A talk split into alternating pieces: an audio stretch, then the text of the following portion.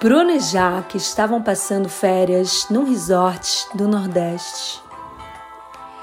Jaque tinha um corpão malhado e Bruno adorava exibi-la na piscina, na praia, no bar. Naquele dia, ela usava um maiô branco cavado na frente e atrás, deixando suas bochechas bastante salientes. Ela deitou-se de bruços para se mostrar a quem quisesse ver. Entrava e saía da piscina rebolando e Bruno ficava observando a reação dos outros hóspedes. Muitos já perturbados pela presença e atitudes provocantes de Jaque. Após o banho, Jaque pediu para o Bruno passar hidratante de aloe vera e sua bunda queimada e empinada ficou à sua mercê. Foram longos minutos de sacanagem e preenchimento de buracos com os dedos ágeis de Bruno. Logo a penetrou de quatro com seu pau de tamanho médio, porém grosso e muito duro. Enquanto estava de quatro, arrebitando seu cozinho para ele, Jaque teve a impressão de que alguém os espiava e em seguida teve certeza ao ver um rapaz atrás de um arbusto se masturbando intensamente. Ela adorou e avisou ao Bruno que ficou ainda mais excitado.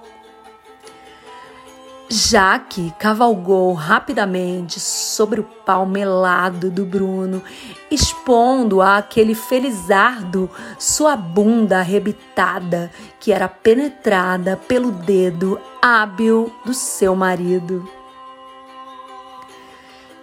Ela gozou múltiplas vezes e tombou para o lado, exausta. Ao descerem para o jantar, ficaram procurando o tal voyeur. Não foi difícil achar aquele jovem louro de cabelos compridos que não parava de olhá-los. Em seguida, foram à boate e Jaque, já sem calcinha, dançou e provocou Bruno, lançando olhares maliciosos para o rapaz louro. Em determinado momento, Bruno convidou o rapaz para ir ao quarto deles mais tarde e ele topou na hora.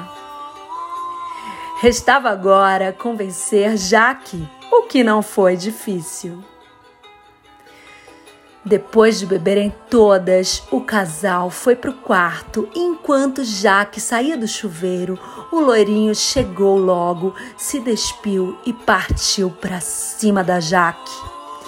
Ele abriu suas pernas e beijou a parte interna de suas coxas, mamou seu grelo até ela delirar puxando seus longos cabelos e sua cabeça para pressionar contra sua xoxota ardente.